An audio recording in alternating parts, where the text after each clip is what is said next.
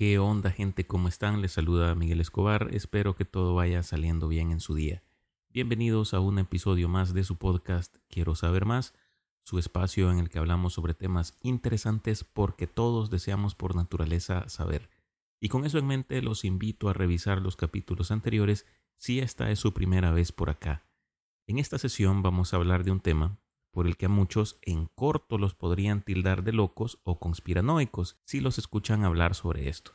Aunque al decir verdad con los eventos sucedidos recientemente, y siendo que incluso el gobierno de los Estados Unidos ha aceptado su existencia y su vinculación con seres extraterrestres, hablar de ovnis ya no parece tan descabellado como si lo hubiera sido en otro tiempo. ¿Te interesa este tema?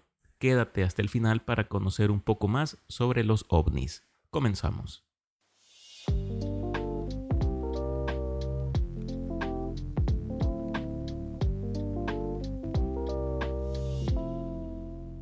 OVNI es el acrónimo para Objeto Volador No Identificado. El concepto fue acuñado en la década de 1950 en los Estados Unidos. La creación del término se atribuye al capitán Edward J. Ruppelt, quien fue el director del programa Libro Azul de la Fuerza Aérea de los Estados Unidos, un proyecto que investigaba informes de avistamientos de objetos voladores no identificados, que pese a que la regla general los vincula con seres extraterrestres, esto no tiene por qué ser siempre así. Ese es uno de los mitos detrás de los ovnis.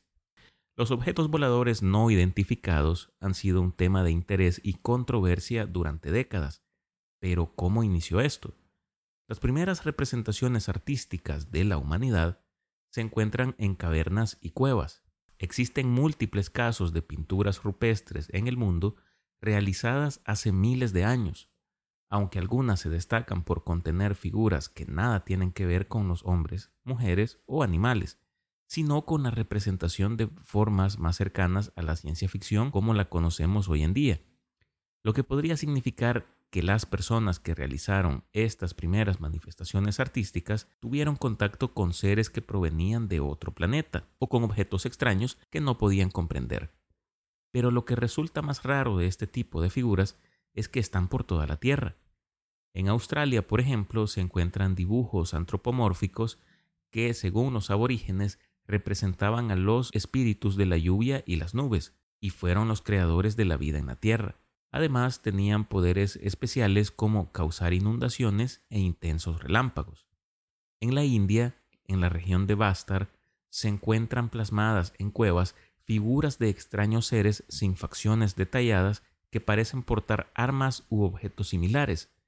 Estas datan de aproximadamente hace 10.000 años de antigüedad. En la antigua Grecia, el sol era considerado como la personificación del dios Helios, quien a bordo de un carro tirado por caballos portaba consigo la luz del día. Helios era una figura importante dentro de la mitología griega, y desempeñaba un papel fundamental en la cosmología, ya que era el responsable de traer la luz del sol al mundo y de garantizar el ciclo diario del amanecer y el atardecer. A menudo se le describía como un dios benevolente que iluminaba la tierra y permitía el crecimiento de las cosechas, lo que lo convertía en un símbolo de vida y fertilidad. En este contexto mítico, el sol podría ser catalogado como el primer objeto volador no identificado del que se tiene registro. Así podemos continuar mencionando muchos otros mitos similares o piezas de arte rupestre que contienen imágenes de seres extraños o naves que podríamos presumir como ovnis. Pero estas representaciones no se detuvieron ahí, pues hay varias pinturas de la Edad Media con referencias bastante similares, como por ejemplo la Madonna de San Giovannino, pintada durante el Renacimiento y que hoy puede apreciarse en el Palazzo Vecchio de Florencia. Se desconoce quién fue el autor de este cuadro en el que se puede apreciar a la Virgen María con su hijo y un pequeño San Juan, pero lo que más llama la atención es que a la derecha de la cabeza de la Virgen, el artista representó en el firmamento un objeto similar a un platillo volador, que no pasa desapercibido, debido a que pintó también a una persona observándolo. Es más, casi está señalando ese objeto. Pero no todas las piezas tienen una explicación tan sencilla. Por ejemplo, la obra conocida como El Triunfo del Verano, un tapiz datado en 1538 que se realizó en Brujas, Bélgica, representa la ascensión de un gobernante al poder. En la actualidad se encuentra en el Museo Nacional de Baviera en Alemania. Esta pieza decorativa posee tanto a la izquierda como a la derecha varios objetos en forma de sombrero o de nave voladora clásica. Las razones de estas figuras o el artista que realizó el trabajo siguen siendo un misterio. En Japón existen textos y dibujos que datan aproximadamente del año 1803 en los que se describe con detalle el aterrizaje de un objeto misterioso que se encontró a la deriva frente a la costa de Itachi, al este de ese país. De este objeto, encontrado por un grupo de marineros, se dice que descendió lo que parecía ser una mujer, quien, al no poder comunicarse con estos, abordó nuevamente su nave y se perdió en el mar. Uno de los incidentes más notables vinculados con el avistamiento de ovnis se produjo el 14 de abril de 1561 en Nuremberg, Alemania, cuando los habitantes de este pueblo fueron testigos de un evento asombroso y aterrador, según se relata. Un fenómeno celestial que llenó eh, los cielos de la ciudad con una serie de objetos voladores y luces en lo que se ha convertido en uno de los primeros y más enigmáticos avistamientos masivos de la historia que se han registrado. El evento comenzó temprano por la mañana cuando los ciudadanos observaron una serie de objetos en el cielo descritos según relatos de la época como esferas, cilindros y discos voladores. Estos objetos aparentemente participaron en una especie de batalla celestial con choques y colisiones visibles. Se informó que algunas de las esferas emitían humo y chispas, y otras parecían caer al suelo en llamas. El fenómeno duró aproximadamente una hora y dejó a la población de Nuremberg atónita y asustada. El periódico La Gaceta de Nuremberg registró el evento detalladamente. El relato incluye ilustraciones de las extrañas apariciones en el cielo, que mostraban a las esferas y objetos interconectados en formaciones inusuales. Algunos científicos han sugerido que este evento podría haber sido causado por fenómenos naturales, como una lluvia de meteoritos, cometas o una formación de nubes inusual. Sin embargo, estas explicaciones no concuerdan completamente con las descripciones detalladas de las esferas y su comportamiento. Otra perspectiva interesante es que el fenómeno fue una especie de exhibición de fuegos artificiales avanzada para la época, esto podría explicar la naturaleza aparentemente coordinada y las formas de los objetos en el cielo. Sin embargo, la capacidad de crear tales exhibiciones en este tiempo sigue siendo cuestionable. Por estas razones, la única explicación plausible para este fenómeno, aunque sin evidencia sólida, ha resultado ser la causa extraterrestre. Existe otro fenómeno, esta vez registrado en 1566 en la ciudad de Basilea, y es otro de los eventos misteriosos que se registraron en la historia vinculado con los ovnis, similar al fenómeno de Nuremberg de 1561. En este caso, en esta ciudad de Suiza, ocurrió un inusual suceso en el cielo que dejó perplejos a sus habitantes. Esto ocurrió el 27 de julio de 1566 en pleno día. Los cielos de Basilea se llenaron de objetos voladores no identificados, los testigos informaron de la aparición de esferas y discos voladores en el cielo que se movían en formaciones aparentemente organizadas. Estos objetos a menudo se describían como luminosos y metálicos. El fenómeno continuó durante varias horas, causando alarma y consternación entre la población. Sobre estos primeros avistamientos de objetos extraños en el cielo y sus respectivas representaciones, Queda la duda, al menos a mi criterio, si podríamos atribuirles el calificativo de ovnis. Y digo esto porque en aquel tiempo, para la humanidad era incluso inconcebible la idea de que existiera un objeto volador que no fuera natural o divino. Entonces, ¿hasta qué punto estas figuras no podrían ser producto de una, idea orientada a la mitología, a la religión o a un fenómeno natural desconocido hasta esa época. Porque, por ejemplo, estos eventos de Nuremberg y Basilea fueron únicos y jamás se volvió a registrar en estos lugares o en otros fenómenos de esta misma naturaleza. Mi premisa principal es que las personas de aquella época no tenían el conocimiento y el entendimiento suficiente como para registrar de manera fehaciente la observación de un ovni como lo conocemos hoy en día, aunque en realidad esto sería debatible, porque tampoco es que un ovni tenga una sola forma restringida, pero la verdad nunca lo sabremos.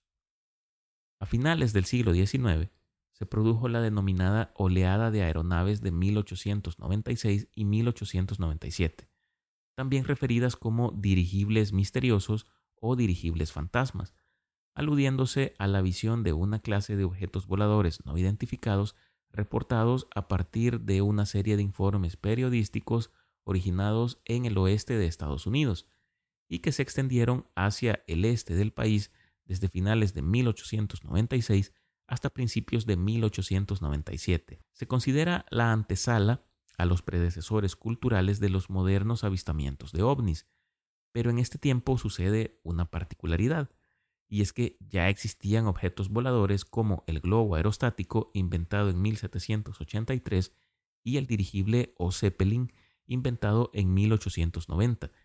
Y si se dan a la tarea de buscar información sobre ovnis en este tiempo, verán que los representaban bastante similares a este tipo de objetos voladores, quizás principalmente porque eran las figuras que en ese tiempo la gente asimilaba como tal, o tal vez sea pura casualidad.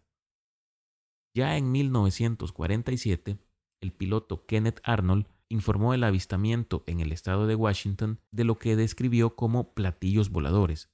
Este evento marcó el comienzo de la era moderna de los avistamientos de ovnis y condujo al término platillo volador, que se utiliza ampliamente en este momento. En ese mismo año tuvo lugar uno de los eventos icónicos en el tema de ovnis, en Roswell, Nuevo México. Un supuesto disco volador se estrelló en un rancho de la localidad. Especialistas en el tema de ovnis afirman que una nave alienígena se estrelló cerca de Roswell y que se recuperaron varios cadáveres de origen extraterrestre en ese lugar. Pero por otro lado, se dice que lo que se estrelló en el desierto era un globo con un sofisticado equipo, y este globo era parte de un proyecto secreto, concretamente el proyecto Mogul, un proyecto secreto estadounidense que pretendía utilizar globos capaces de alcanzar grandes alturas para recabar información sobre las pruebas atómicas de la Unión Soviética, escuchando el sonido de las explosiones. Tan importante fueron estos eventos que a principios del año 1952 la Fuerza Aérea de los Estados Unidos creó el programa Libro Azul, cuyo objetivo era el estudio y la investigación del fenómeno de los ovnis para la seguridad de ese país. Activo hasta el año 1969, se recogieron 12.618 informes de ovnis y al final se concluyó que la mayoría eran malinterpretaciones de fenómenos naturales o aviones convencionales. Otros cuantos fueron considerados fraudes, 701 casos, aproximadamente el 6%, fueron clasificados como inexplicables. Con el tiempo, varias fuerzas aéreas del resto del mundo y organizaciones independientes han realizado investigaciones similares con resultados análogos, cuyo origen, en primer lugar, estarían en las observaciones provocadas por objetos fuera de la órbita terrestre. En segundo lugar, aparecerían los producidos por objetos de fabricación humana Después vendrían las causadas por objetos ubicados cerca de la órbita terrestre. En cuarto lugar estarían un porcentaje provocado por fenómenos que no son objetos en realidad, es decir, espejismos, reflejos, alucinaciones o fenómenos atmosféricos, y una pequeña cantidad de la que no se logra determinar su procedencia. Tan popular se volvió el tema de ovnis que hasta dio lugar a la creación de su propia pseudociencia, llamémosle, la ufología, cuyo objeto de estudio e investigación son los objetos voladores no identificados y los fenómenos relacionados con la posible presencia de vida extraterrestre o visitantes de otros planetas en la Tierra. La ufología es un campo multidisciplinario que involucra a aficionados, investigadores y científicos que se dedican a recopilar, analizar y estudiar informes de avistamientos de ovnis y otras evidencias relacionadas. Los investigadores pueden realizar entrevistas con testigos, examinar fotografías y videos y analizar datos para intentar comprender mejor la naturaleza y el origen de los ovnis. La ufología ha existido durante décadas y ha dado lugar a una gran cantidad de teorías y opiniones sobre la existencia de vida extraterrestre y los encuentros con seres de otros planetas. Algunos ufólogos creen que los ovnis son evidencia de vida extraterrestre en la Tierra, mientras que otros sugieren que podrían ser fenómenos naturales mal interpretados o tecnología avanzada desarrollada por gobiernos terrestres. Es importante destacar que la ufología no es considerada una ciencia convencional para la comunidad científica, pues carece de un método científico riguroso y pruebas verificables que respalden las afirmaciones de encuentros extraterrestres.